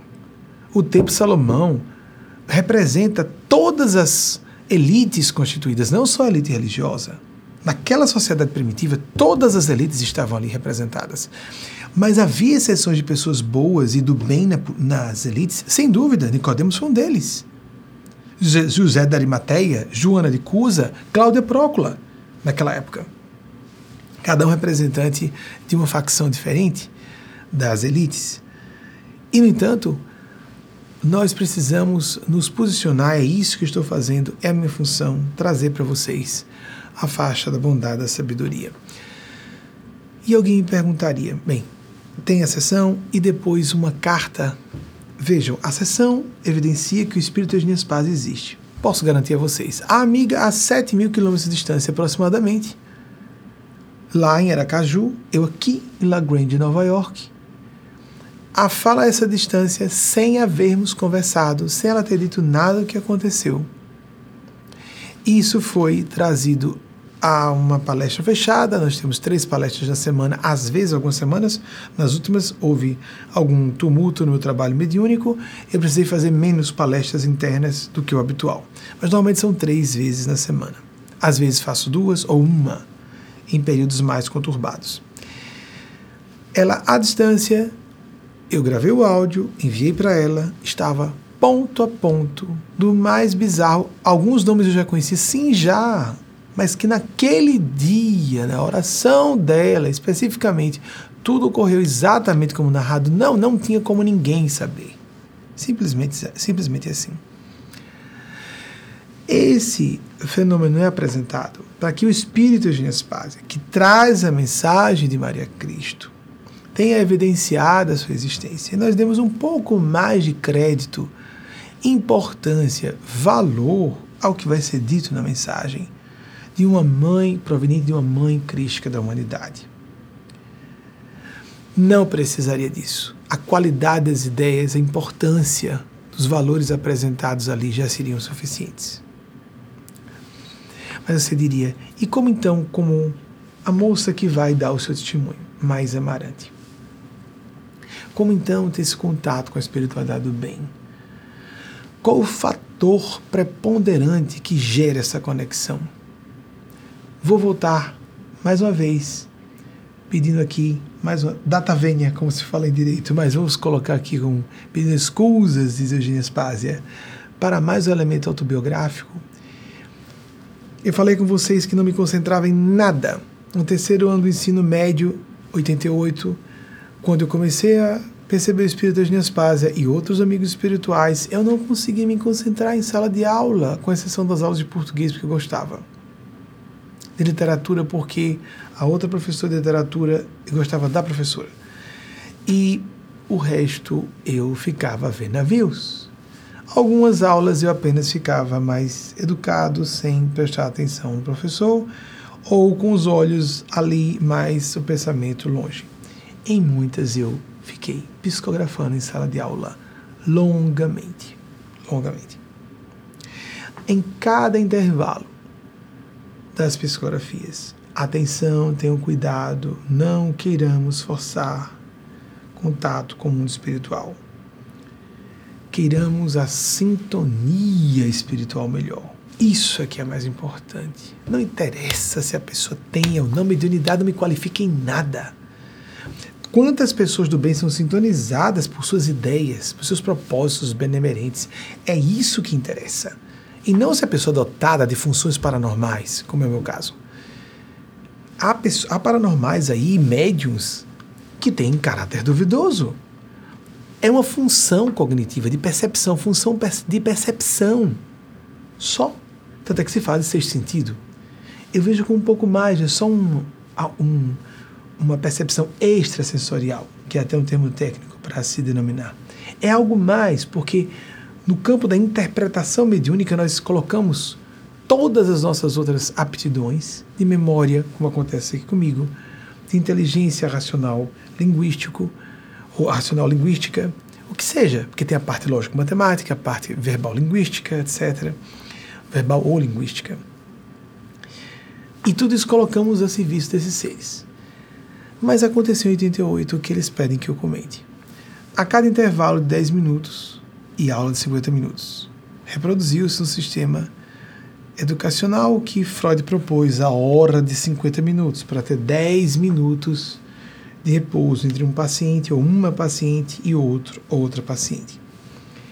A cada 10 minutos eu fazia o que era um exercício de preparação de melhoria vibratória para a próxima sessão de receber mensagens que foram todas destruídas. Era uma época de exercício. Eu nem sabia que naquela mesma idade, 17 anos, foi quando Chico Xavier, que é um ser muito superior a mim, em mediunidade, nem tem como comparar, e em virtude moral, no campo espiritual mesmo, também não tem como comparar. Mas eu não sabia que foi com aquela mesma idade que Chico começou a trabalhar muito com psicografia e também jogou tudo fora. Eu vinha saber depois. Entre cada hora aula, que eram a hora aula tinha 50 minutos, 10 minutos de intervalo. E um grupo de amigas minhas ficávamos conversando e eu dava atenção especial a uma delas. Então, Eugênia Spásia recentemente disse: Você não prestou atenção em que você melhorava a vibração e voltava para receber-nos cada vez que você saía naqueles 10 minutos e não percebeu o motivo, não é?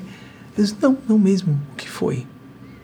É porque, como era habitual essa experiência com minhas irmãs, com minhas amigas, eu não me dava conta que aquilo era uma experiência fora do padrão da Terra. E era por tanta falta de coração, por tanta falta de sentimento como há. Eu não percebia que isso era fora do normal. E para a época e para a Terra, lamentavelmente é.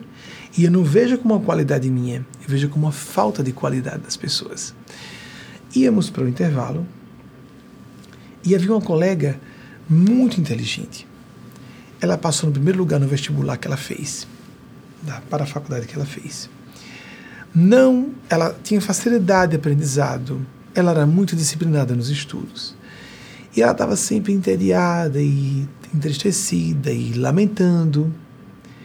Um, um perfil de pessoa muito perceptiva, ela enxergava muito sofrimento e eu a ouvia com bastante abertura de coração. Outras colegas próximas ficavam desdenhando. Fulana, seu problema é não ter problema. Aí diziam, só Benjamin para ouvir. Só que eu tinha um especial prazer de alma em ouvi-la. E então ela via, ah, Benjamin, ela falava muito dessa forma, ah, que tédio, que tédio, que tédio. e então, sim, fulana, fale, fale um pouco mais. Não posso dizer os nomes porque todas as pessoas estão encarnadas. Fale, fulana. E ela desabafando. Ela, se ela tiver acesso a isso, vai ter a surpresa aqui. Do que, é que existia, naquela vibração. A ligação era tão forte entre nós dois que um dia de madrugada eu acordei com. Ela tinha sofrido de cólicas menstruais e é, se lamentava. Algumas mulheres têm isso, né, principalmente na adolescência. É, e eu tive amigas que se lamentaram comigo disso tinha normalmente as minhas amigas normalmente eram amigas mulheres, mulheres héteros. Por eu ser homem gay, eu não ficava à vontade com homens héteros, embora muitos gays fiquem à vontade com os homens para facilitar o processo. Porque existem entre os héteros os que não são héteros, os que são bissexuais e os que não são nem bissexuais e apenas passam de heterossexuais. Porque ser masculino ou feminino não indica que a pessoa seja mais ou menos gay. É bem mais complexo do que isso mas eu ficava mais à vontade com minhas amigas. E num certo dia eu cheguei ao ponto de acordar de madrugada, marquei a hora. Eu estava com ela fora do corpo. Ela dizendo das dores que ela estava sentindo. Nós nos encontramos em um certo local fora do corpo. Trouxe as dores para mim e acordei com as dores. Eu marquei a hora para falar com ela. No dia seguinte, eu liguei no caso, perdão, era madrugada, eram 5 da manhã, cinco, pouco antes, um pouco depois de 5. Eu sei que eu marquei o horário. Falei com ela, porque eu tinha convicção que ela havia passado a dor para mim e tinha ficado sem a dor. Foi o que aconteceu. Acordei nesse horário, sem dor. Ela me falou depois, por telefone. Mas o que é que facilitava a sintonia com o plano do bem? Não é simplesmente comunicação mediúnica, porque a, a mensagem inteligente. Distinguir a inteligência do mal da inteligência do bem é muito difícil. Nós vivemos um mundo de mentiras, num mundo de dissimulações, de mentiras perpetradas contra nós mesmos, nós próprias. Pessoas que se acostumam a encenar e perdem o nexo, perdem os, os parâmetros da própria autenticidade. Isso é muito comum. Como disse Chico Xavier, a astúcia do mal se assemelha muito à inteligência do bem. Só o exercício da bondade vai nos trazer o contato com a faixa do bem. Mas o que Eugênia Spazio chamou a atenção foi: mas você não se lembra dos detalhes sobre essa moça que irritava as outras colegas? Por que essa moça irritava as outras colegas? Além dela ser, eu não vou dizer se era a melhor ou das melhores alunas, das melhores alunas da sala, das melhores alunas de uma turma que foi histórica na existência do colégio, um colégio tradicional da cidade. Todos foram aprovados no vestibular, sete primeiros lugares. Eu estava sem prestar atenção em nenhuma das aulas, nem estudava em casa. Consegui passar no vestibular direito. Ainda entrei em quinto lugar. Poderia ter entrado em primeiro lugar se fosse noturno, mas porque Deus quis, porque eu não estava prestando atenção nas aulas, com exceção de português, como dizer a vocês, e não estava estudando em casa, e ninguém acreditava, e não era mesmo. Fui para a maior parte das provas com decorando fórmulas de última hora. Foi assim. De fato. Eu estava psicografando em sala de aula. Em 87, ano anterior, eu estava lendo Sartre em sala de aula. Eu não queria acompanhar várias das disciplinas que eram apresentadas. Era bastante rebelde com um ensino formal. E então essa moça, porque ela se irritava tanto e ela irritava tanto as pessoas, e quanto mais as outras colegas se irritavam, mais eu ficava atento, afetuoso a ela, para compensar aquela irritação em torno. E o Gênesis Paz lembre-se, lembre-se, lembre-se. De fato, o que é que eu tinha que lembrar? A moça namorava um rapaz muito bonito. Então ela, ela era aluna nota 10, a moça lindíssima, linda e sexy, que namorava o rapaz que as outras também desejavam. E eu estava compensando-a, recebendo-a com bondade, porque normalmente as pessoas de sucesso são muito mal vistas e detestadas. Linda, sexy, boa aluna e com um namorado lindo de pele rosada e olhos verdes e tipo atlético, pelo menos como me lembro, e que era amigo comum daquele grupo. Ela era detestada por tudo. Para completar, ficar com aquele ar de tédio, porque estava entediada mesmo. Porque, como ela era muito inteligente, não precisava fazer esforço nenhum para aprender ou assimilar coisa alguma. Ela ficava atenta nas aulas, mas ficava entediada. E, excetuando de fato minha pessoa, a, os, as restantes colegas ficavam irritadas. E havia um da gente, diga, Fulana, qual é a sua próxima reclamação, Fulana? Somente eu estava paciente e tolerante com ela. Mas tem um detalhe adicional que Eugênia Aspásia, amigas amigos, me perdoem falar, me, me fazer a confidência de biografia pessoal. Se quaisquer dessas colegas estiverem ouvindo, vão saber de quem eu estou falando. Todas as pessoas de quem eu estou falando. Mas só para quem importa. É uma confidência pública, sem dizer quem é quem. Esse namoro esse rapaz, porque ela estava namorando nessa época, eu havia me apaixonado por ele, porque eu não procurava alguém por ser gay. Eu me interessava, sim, às vezes pela aparência, eu era gay. O rapaz era muito bonito, mas muito inteligente. Todos os assuntos em que nós provocávamos a fala, nós entrávamos imediatamente num diálogo bastante rico.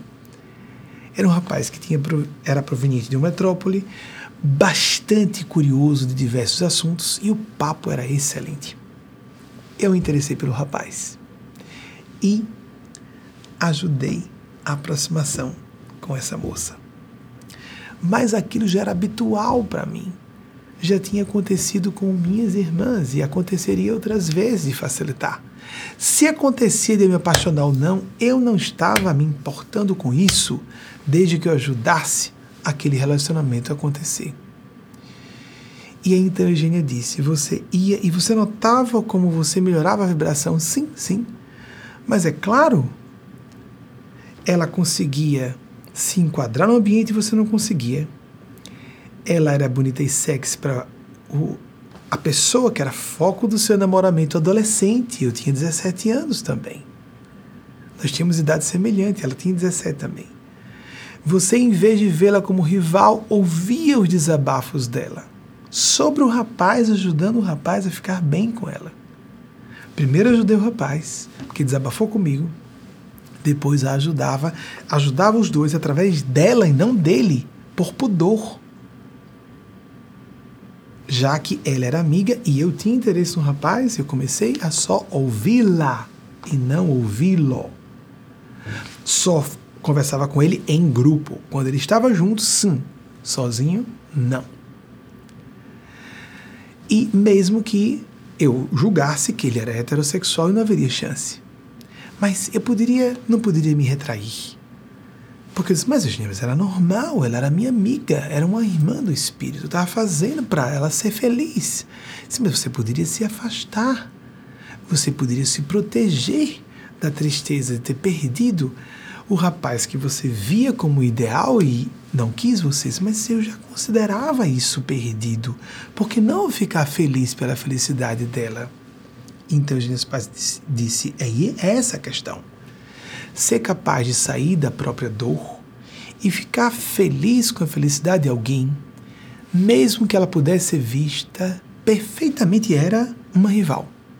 Não era, eu não a via como uma rival, via como uma irmã queria a felicidade dela e queria dividir a dor dela comigo, a ponto de fisicamente sentir dores que eu não posso ter organicamente, porque meu corpo é masculino. Mas veio e ela passou a dor à distância. Era por isso que havia uma facilitação da sintonia entre você e nosso plano, disse Eugênia Aspásia. Recentemente, sobre esse episódio que eu estava normal, porque a ideia era sair de mim e fazer a felicidade dos outros, já que estava completamente desesperada para mim na adolescência, isso é difícil. Com os hormônios sexuais, a, a flor da pele, tudo era muito difícil. E quando eu me interessei por rapazes, esse eu nunca me declarei. Mas logo adiante eu comecei a falar. Isso era mal visto na época.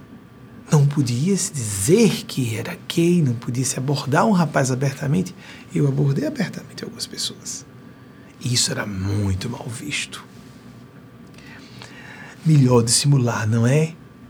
Melhor casar com uma pessoa do gênero oposto, fazer de conta que é hétero, não é?